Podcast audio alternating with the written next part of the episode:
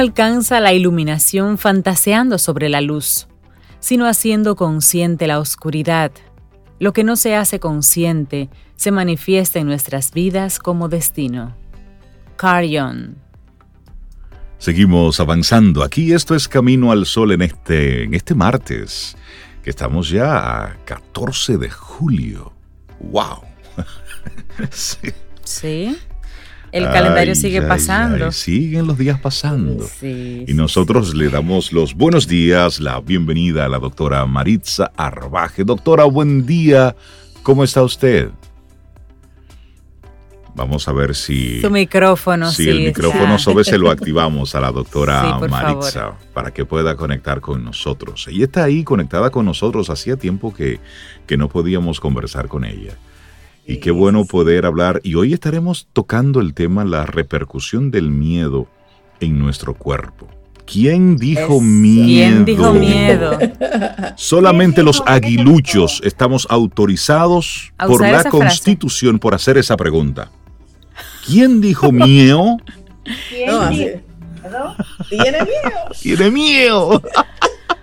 Doctora, buen día. ¿eh? Eso está prohibido, aunque la situación externa está un poquito congestionada, pero vamos a trabajar positivamente. Doctora, buenos días y bienvenida aquí a su casa. Así es. Feliz, yo tengo una emoción como que, wow. Doctora, hablemos de lo que provoca el miedo en nuestro cuerpo. Cuando siento miedo, ¿qué es lo que pasa? Fíjate, eh, dada la situación que se ha creado, que aún se ha aumentado un poco más la angustia porque no tenemos control de lo que nos está, no está pasando con el tema de la epidemia y hay muchas informaciones y a veces no tenemos la capacidad de captarlo. Entonces, ¿qué nos está pasando? El, el miedo no es más que una emoción que es más frecuente de lo que pensamos y es la causa más frecuente de enfermedades psicosomáticas. El miedo es porque perdí la templanza, que es la capacidad de yo tranquilamente ver y absorber lo que está pasando. Entonces, habíamos tenido un compás de alegría, entre comillas, que ahora se agudiza con las situaciones que estamos teniendo, que sin ser negativo, tenemos una realidad y es que no nos estamos cuidando, por ende la pandemia no está atacando. Entonces, ese miedo de yo no tener control va a agudizar mi estado emocional, por ende mi estado físico. Entonces, si yo no controlo el miedo, dejo de recibir más informaciones negativas y centrarme en ver qué yo puedo hacer para mí y para los demás, podemos mejorar nuestra calidad emocional, por ende, nuestra calidad de nuestro sistema inmunológico, emocional, espiritual, para que el físico refleje una quietud y evitemos enfermarnos. Sabemos que la capacidad de estar positivo, firme, ver el sol, que se está insistiendo mucho en que tomemos el sol por la vitamina D, eso va a ayudarnos a que emocionalmente podamos manejar un estado emocional externo que está presente, pero que nosotros no podemos seguir el juego, tener tanta angustia, tanta inseguridad y lograr un objetivo mejor de nuestro ser y por ende manejar nuestro entorno. Porque ¿qué nos pasa? Nos pasa que emocionalmente no estamos manejando lo que está ocurriendo, sobre todo He tenido muchos casos de personas controladoras que ahora tienen un estado emocional incontrolable, porque como no puedo controlar lo que está pasando, claro. ¿qué estoy haciendo? Abrazando más la nevera, comiendo más pasta, más arroz, más habichuelas, que no son malos, pero control. Sí, porque el, esa sensación de estar controlando algo, lo que mm. sea, no importa, nos da una falsa sensación de que nosotros podemos estar más o menos vigilantes y también, ¿por qué no decirlo?, eh, dirigiendo algo. Es decir, es importante sentirnos que tenemos algo en nuestras manos. Sin embargo, nosotros no controlamos nada, porque a veces... Pero nada, eso es una falsa ilusión. Exacto. Entonces, eso también nos afecta porque me siento frustrada porque no puedo controlar tal, tal comunicación, tal comentario. Entonces, ¿qué pasa? Que precisamente el miedo tiene que ver con el riñón. Y estoy viendo muchos casos de riñón y de gastritis, porque el riñón tiene que ver con las emociones, sobre todo con el miedo. Miedo desde perder el control, de perder la capacidad de que tengo que salir y no puedo salir, sin pensar que el hecho de que yo evite estar en el medio, tengo menos posibilidad de contagiarme. Claro. Entonces, ese control, ¿cuál control? ¿Qué pasa? Que me va a llevar a que mis riñones, si no me estoy hidratando bien, porque voy a hacer un paréntesis, recordar que estamos en la etapa del fuego. El fuego tiene que ver con el riñón, con el, con el corazón y el intestino delgado. Entonces, si emocionalmente tengo miedo, estoy en unas condiciones incontrolables, donde el cortisol, que es tan, tan fuerte como un óxido de cualquier eh, eh, objeto, voy a oxidar mi riñón y ese riñón va a repercutir en una indigestión. Por ende, mi corazón está forzado y mi intestino delgado no puede absorber los nutrientes adecuadamente. ¿Y qué voy a hacer? Me voy a deteriorar. Entonces debemos evitar cómo vamos a manejar ese miedo. Porque el miedo es inseguridad. El miedo es cosas que no quiero ver que la voy a ver porque mi mente está trabajando de una manera que soy capaz de provocar situaciones que no existen qué es lo que pasa, por ejemplo, con las personas celosas. Las personas celosas tienen una capacidad de oler, de sentir y de ver cosas en el cuerpo de la pareja que no hay. ver, ver dragones en la habitación. Entonces, ¿por qué miedo? ¿Por qué no retomar la capacidad de bloquear de una manera sutil el miedo, esa emoción negativa que la tenemos a diario, por donde quiera que nos movemos y detenernos en la respiración. Sabemos que la respiración es fundamental. Como siempre decimos, Cintia, estoy enamorada. ¡Wow! ¡Qué bien! Pero si tengo angustia, si tengo miedo, me da taquicardia porque mi respiración es superficial. Voy al baño más frecuentemente porque tengo una ansiedad que no sé cómo controlarla cuando me puedo detener. Entonces, lo mejor es tomar conciencia de lo que nos está pasando, porque una crisis de duelo como la que tenemos a nivel mundial, aparentemente no nos podemos apoyar de nadie porque todo el mundo solo habla del tema. Sin embargo, no. Lo más seguro y lo más consciente es centrarnos en nuestras emociones, nutrir nuestra mente con cosas positivas. Mira, salió el sol, ahí andan unos pajaritos, está nublado, quizás llueva, disfrutar de la lluvia. No quejarnos tanto, porque a mayor debilidad en nuestro organismo, nuestro pensamiento negativo debilita nuestro sistema inmunológico y tenemos un riesgo que no debe, que podemos evitarlo que no nos conviene tener un sistema inmunológico débil. Estamos hablando con la doctora Arbaje hoy precisamente sobre el miedo y cuál es esa repercusión que tiene el miedo en nuestro cuerpo. Especialistas hablan de que el miedo, ni bueno ni malo, es una emoción, está ahí y forma parte de nuestro sistema nervioso que nos pone en alerta, que nos hace tener cuidado de forma primitiva, preservó la especie y en este tiempo la sigue preservando. Cuando temo de algo, pues soy más cauteloso. Es decir, es una emoción que está ahí. Pero, ¿qué sucede, doctora, cuando yo permito que ese miedo me paralice, me inutilice? Precisamente el miedo te puede llevar a una depresión o a tener unas reacciones porque perdemos cuando nos inutilizamos, perdemos el control, el miedo se empodera de nosotros y somos capaces de hacer cosas que no lo pensamos jamás que pudiéramos hacerlo. Desde salir a la calle disparado, de detener una agresión y a golpear a una persona sin sentido, porque ya pierde la razón. Y eso repercute luego, porque se queda ahí, se estanca en el cuerpo, que es lo que en la medicina oriental decimos estancamiento energético, y provoca una enfermedad.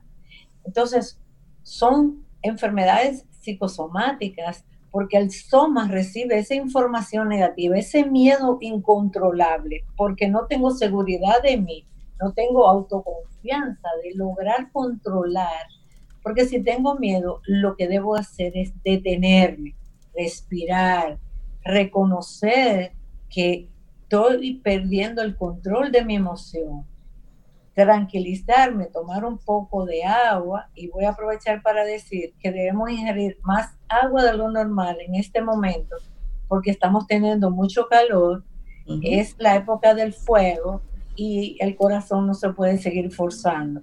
Entonces, cuando yo reconozco que debo controlarme, yo voy a hacer comunicarme posteriormente con lo que me sucedió y puedo manejar esa descarga negativa de adrenalina, de cortisol en mi cuerpo y así puedo evitar enfermar.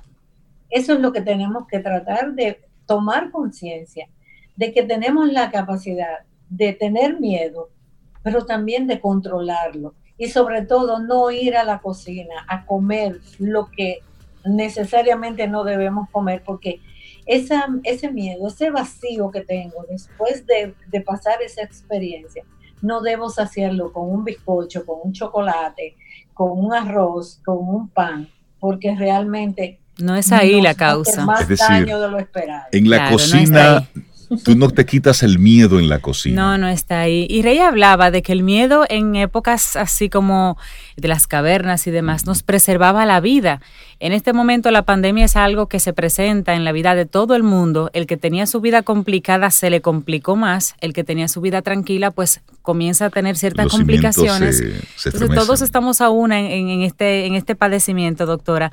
Pero si bien no te puede salvar la vida en esta etapa, el miedo puede moverte como si fuera a salvar tu vida en, en crear acciones que te permitan precisamente superar ese miedo. Si yo tengo miedo en esta etapa, ¿a qué? A enfermarme porque tengo una condición de salud especial. Tengo que saber que entonces mi plan debe estar basado en cuidarme de manera especial y diferente.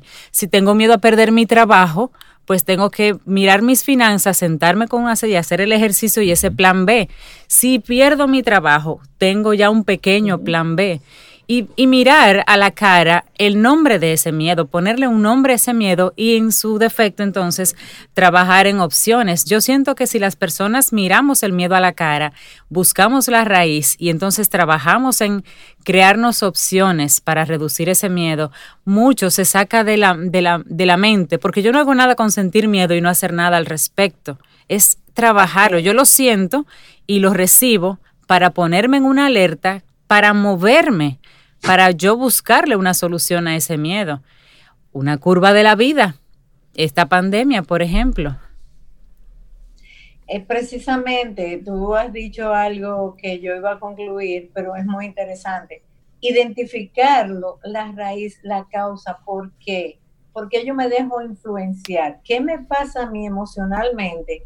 Que esa situación que se ha presentado yo la estoy manejando incorrectamente, porque no es que no tenemos la pandemia, la tenemos, pero ¿qué yo puedo hacer?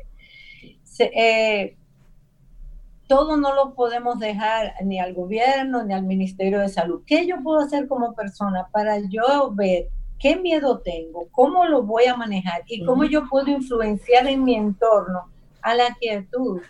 Porque ahora mismo lo que más se necesita es hablar cosas positivas, evitar tener 24/7 el mismo tema, porque hay muchas versiones, todo el mundo está opinando, pero yo no oigo opiniones positivas. Entonces, ¿por qué? Entonces, identificarlo y compartirlo con personas que tienen un nivel de optimismo igual o mejor que tú.